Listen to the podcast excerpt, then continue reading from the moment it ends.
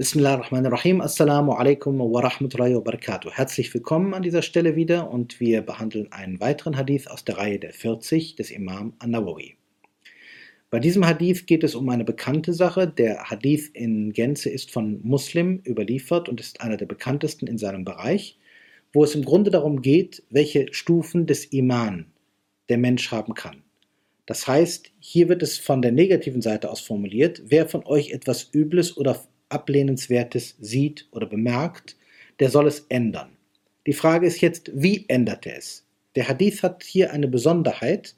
Wenn man ihn wirklich wortwörtlich versteht, würde das bedeuten, ich ändere ihn entweder mit meiner Hand oder mit meiner Zunge oder mit meinem Herzen. Ich kann aber auch verstehen, von dem Text her, dann ändere ich ihn in der Tat oder ich sage zumindest etwas dazu oder ich verwerfe es zumindest in meinem Inneren, in meinem Herzen. Er könnte also so gemeint sein, dass man situationsbezogen wirklich etwas tut, oder er könnte so gemeint sein, dass man so weit etwas tut, wie man es vermag, nach bestem Wissen und Gewissen. Beide Möglichkeiten sind da.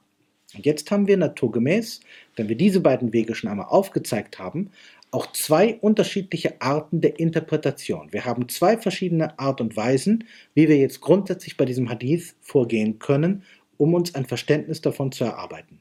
Der erste Teil. Gehen wir davon aus, dass der Hadith meint, es wird wirklich etwas geändert. Dann haben wir zunächst etwas, was der Hadith nennt, Man ra'a minkum munkaran. Munkar ist eigentlich sprachlich das, was ein Mensch mit einem gewissen Grundgefühl ablehnt. Nakara bedeutet hier ablehnen. Munkar ist das, was abgelehnt werden muss. Hier setzt der Prophet voraus, dass der Mensch überhaupt einen Maßstab hat, etwas abzulehnen. Beginnen wir an dem Punkt. Was ist und auch Iman bezogen, von der Überzeugung des Muslims her, wenn wir jetzt etwas sehen, über das wir im Zweifel sind? Wo wir nicht sicher sind, ist das eigentlich jetzt ablehnenswert oder ist das vielleicht etwas, was auch sein Gutes hat?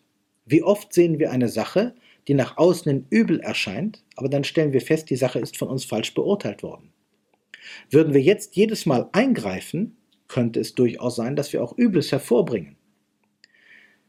Wenn zum Beispiel ein Vater mit seinem Kind schimpft, dann könnte das sein, dass der Vater über das Ziel hinausgeht. Es könnte aber auch sein, dass der Vater durchaus Gründe hat, erzieherische, dass er mit dem Kind schimpft, weil das Kind vorher ein Maß überschritten hat. Wenn wir jetzt aus Prinzip sagen, das ist für mich Munkar, weil wir sagen, kein Mensch sollte beschimpft werden, dann greifen wir aber in eine Sache ein, über deren Charakter wir grundsätzlich noch nicht Bescheid wissen. Aus diesem und aus anderen Beispielen heraus kann man sagen, Munkar im Sinne des Hadithes muss das sein, dessen schlechter Charakter über jeden Zweifel erhaben ist. Also das heißt, wir sehen etwas, wo wir sagen können, das ist auf jeden Fall nicht akzeptabel.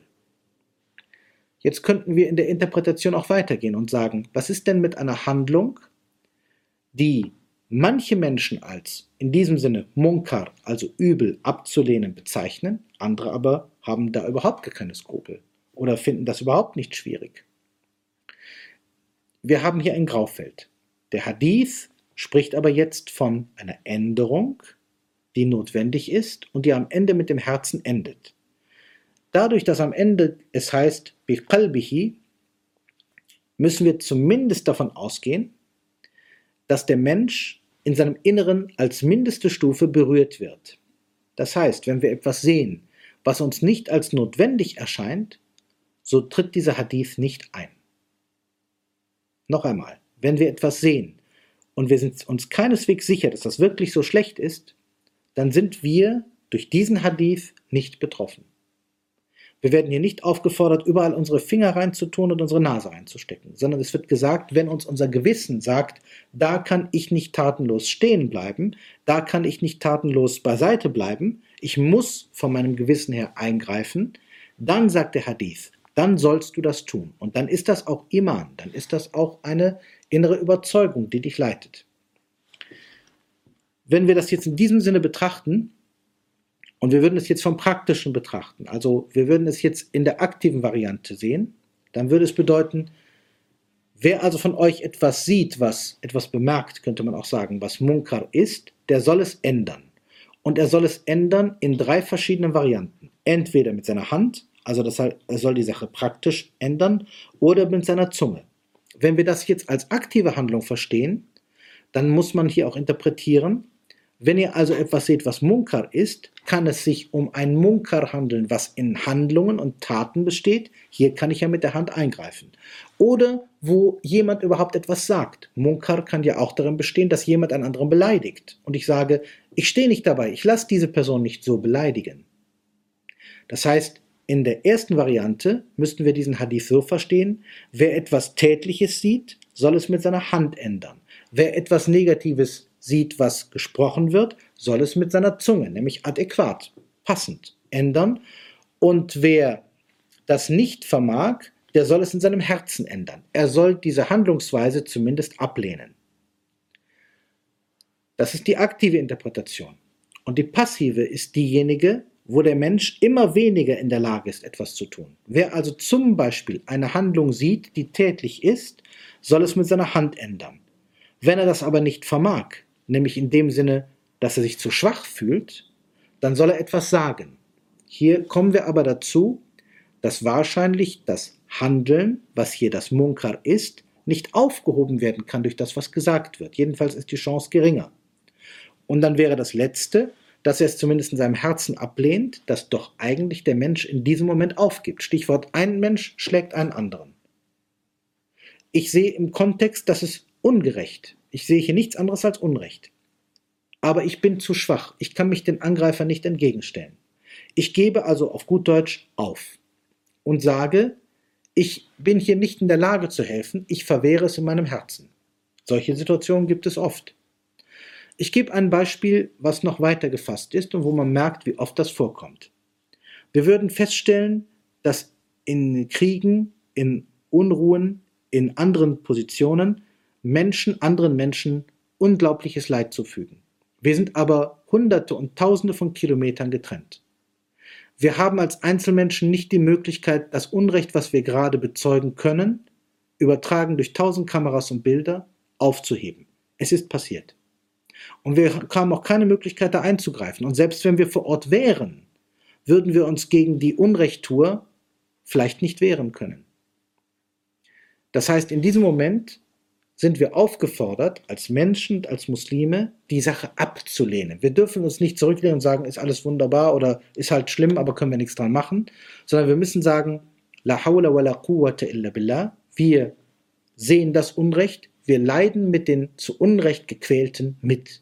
Wir leiden mit Flüchtlingen mit, die fliehen mussten. Wir leiden mit den Menschen mit, die vertrieben werden, in ihren Häusern niedergeschlagen werden. Wir leiden mit den Menschen mit, die Unrecht erfahren, wo immer auf der Welt. Und es spielt auch keine Rolle, ob das Muslime oder Nicht-Muslime sind. Unrecht ist Unrecht. Der Mensch, der sich Muslim nennt, darf sich mit Unrecht und Bösartigem niemals zufrieden geben. Das Unrecht kennt weder Hautfarbe noch Religion. Und deswegen, wenn wir den Hadith passiv verstehen, bekommt er einen sehr großen Impact, eine sehr große Bedeutung. Denn wir werden heute durch die Medien millionenfach Zeugen von Unrecht, von Sachen, äh, wo einem die Haare zu Berge stehen, wo die Haut sich kräuselt, wo man nicht mehr weiß, wie entsetzt man sein soll. Außer man stumpft ab und sagt, na, das wird schon seine Richtigkeit haben. Dann hätte man verloren. Das ist der moralische Tod. Der Prophet salam meint hier diese Dinge in verschiedenen Kontexten. Wenn wir den Hadith noch einmal betrachtet, also aktiv betrachten, dann müsste es so sein, dass der Prophet hier sagt, wenn du etwas siehst, was Munkar, was abzulehnen ist, versuche es mit deiner Hand zu ändern.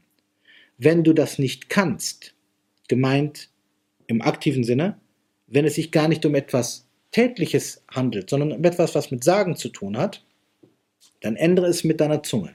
Hier müsste man sagen, dann hast du es auch geändert. Dem, was gesagt wird, treten wir mit dem Sprechen gegenüber. Und wenn das nicht möglich ist, da ist die Frage, wie man das interpretiert. Etwa, wir würden feststellen, dass einige Personen andere Menschen in eine negative Lage bringen. Oder sogar, wir würden feststellen, dass ein Mensch Verschwendung begeht. Oder dass er, was auch negativ ist, Tiere oder Pflanzen schlecht behandeln würde. Da würden wir in diesem Moment sagen, wir lehnen das ab. Das ist für uns makruh. Im Beispiel. Wenn ein Tierbesitzer sein Tier zwar nicht direkt übel behandelt, aber offensichtlich dem Tier überhaupt keine Aufmerksamkeit schenkt, es vernachlässigt. Und wir würden es aus moralischen Gründen ablehnen. Oder wir würden feststellen, jemand besitzt Pflanzen, die wertvolle Nahrung liefern, aber er lässt sie verkommen. Oder jemand besitzt ein Haus, was viel zu groß ist für ihn. Er könnte davon ja was vermieten, aber er lässt es verkommen. Dann lehnen wir das als Übel ab. Aber wir können es in diesem Moment nicht ändern, denn es ist sein Besitz. Er besitzt das Haus, er besitzt die Tiere, er besitzt die Pflanzen. Im weitesten Sinne ist das ja so. Und in solchen Fällen ist man tatsächlich machtlos. Man kann nichts machen, außer dass man das ablehnt. Solche Situationen gibt es sehr, sehr viel.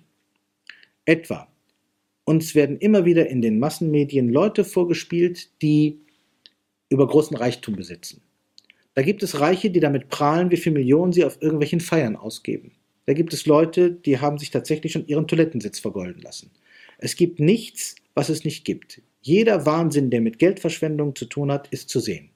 Wir werden Zeugen durch die Massenmedien, wie Millionen von Nahrungsmitteln vernichtet werden, während an anderen Orten auf der Welt Millionen von Menschen unter Hunger leiden, nach wie vor, obwohl die Nahrungsmittel effektiv da sind.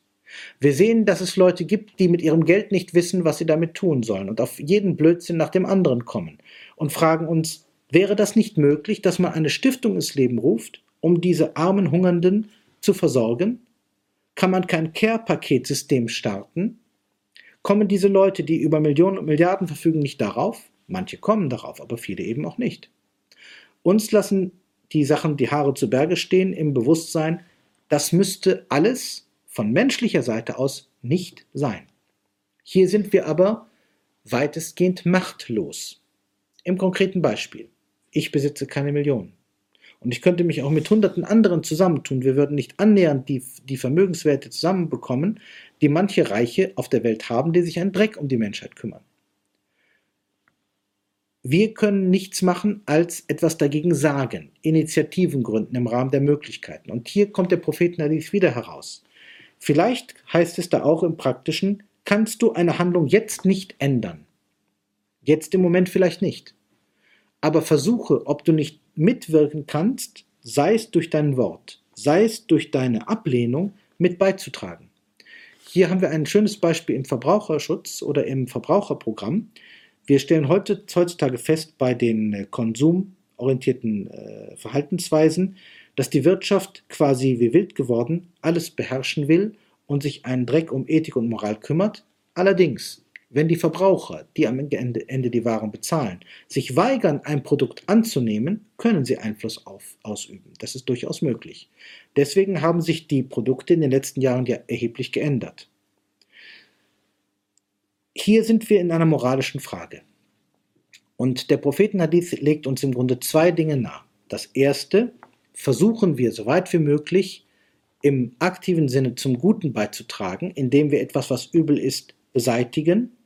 Und das Zweite, wenn wir das nicht vollständig schaffen, dass wir versuchen dazu beizutragen, dass zumindest die Weichen gestellt werden, dass dieses Übel in einer gewissen Zukunft doch beseitigt werden kann, wenn Allah der Erhabene will. In diesem Sinne möchte ich mich verabschieden mit Assalamu alaikum wa rahmatullahi wa barakatuh.